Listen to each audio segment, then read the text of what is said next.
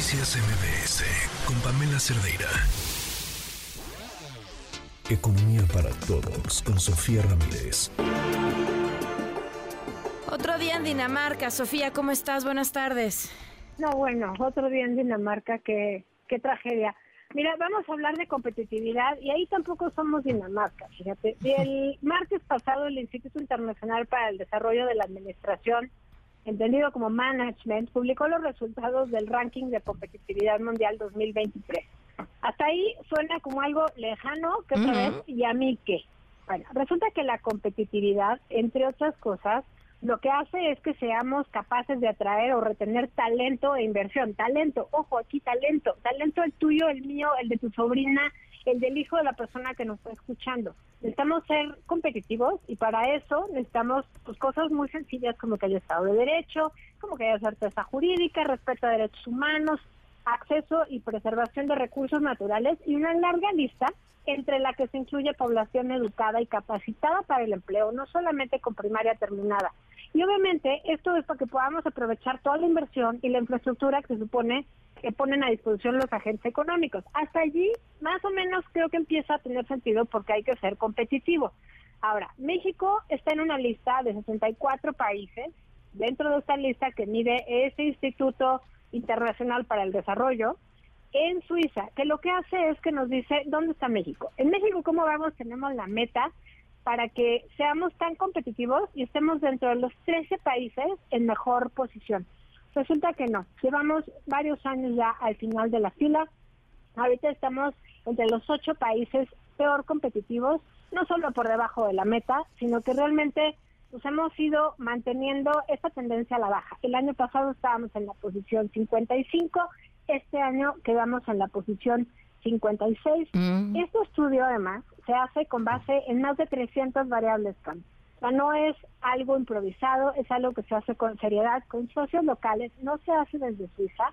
Y creo que lo más relevante es que en esta administración hemos caído pues un montón de posiciones. Eh, por ejemplo, entre 2019 y 2020 se perdieron tres posiciones, perdimos puntaje, digamos, no solo es porque los demás se hayan vuelto más competitivos, sino porque nosotros también hemos perdido, eh, digamos, capacidad de ser competitivos y por lo tanto pues, tener mayor aprovechamiento de los recursos disponibles.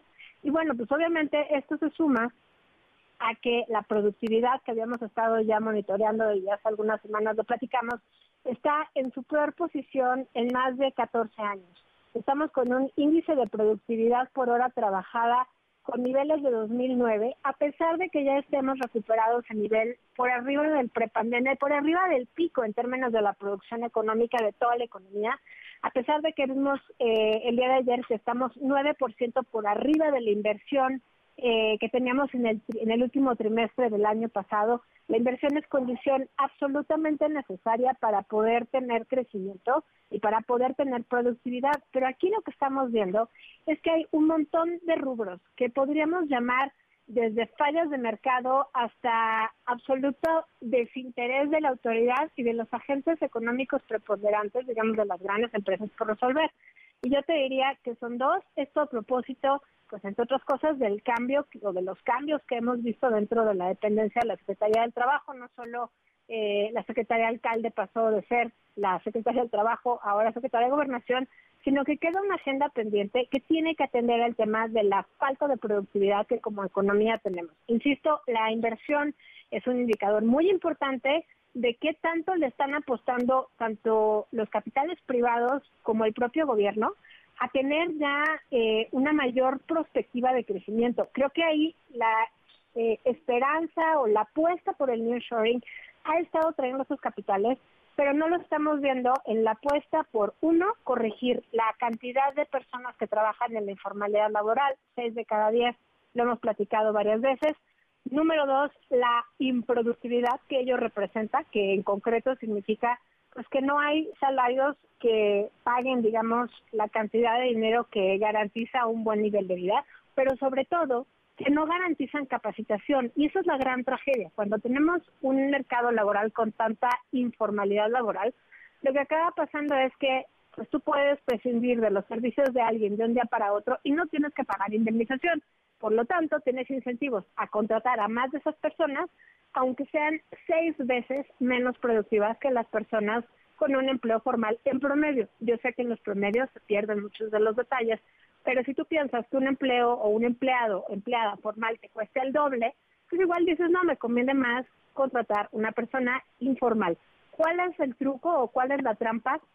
Bueno, una persona informal ganará la mitad, pero es una sexta parte de productivo. Digamos que con la inversión que hace un empleador, una empleadora, una empresa, de dedicarle una hora de salario a una persona, pues está produciendo solamente una sexta parte de lo que produciría una persona que es empleada formal y que por lo tanto está recibiendo el doble del, pago. Eso es el primero de los pendientes que tiene la Secretaría del Trabajo y el segundo de los pendientes es la atención de las mujeres dentro del mercado laboral remunerado. Lo hemos platicado muchísimas veces, Sam.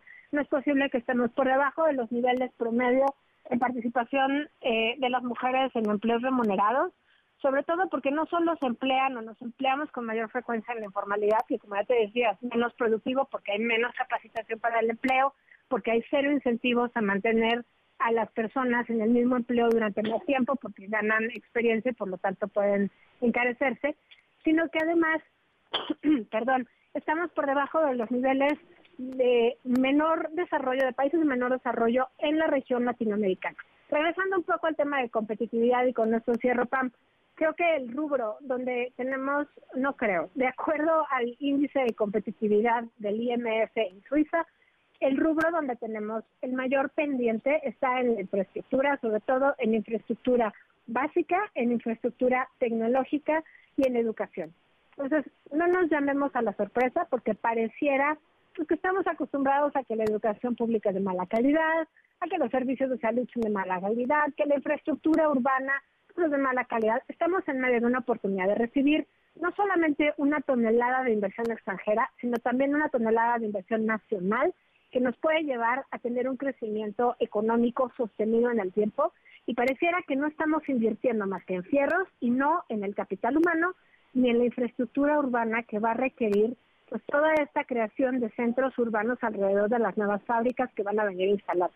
Entonces, no es un regaño, es una llamada de atención y un, un poco el entender por qué estos índices de competitividad de repente sí nos dan en donde más nos duele, en momentos donde lo que menos nos importa ahorita ver es cuál es la agenda pendiente de la Secretaría del Trabajo, pues porque estamos en el ámbito electoral, porque la seguridad está brutalmente mal, porque tenemos un montón de urgencias encima, pero eso no quiere decir que lo importante no se esté deteriorando pues ahora sí que llegue quien llegue a administrar el país, va a tener que atenderlo y creo que ahí tendríamos que hacer pues un llamado de atención a, hey, el mercado laboral no está bien, es ineficiente, es improductivo, somos poco competitivos, no hay capacitación para el empleo, hay una alta informalidad y una baja participación de las mujeres y en términos de la infraestructura básica, si quieren traer la energía, digo, la, eh, inversión que, que, se supone que va a traer el nearshoring, pues no solo necesitamos energía limpia y suficiente, sino que necesitamos también servicios básicos para que la gente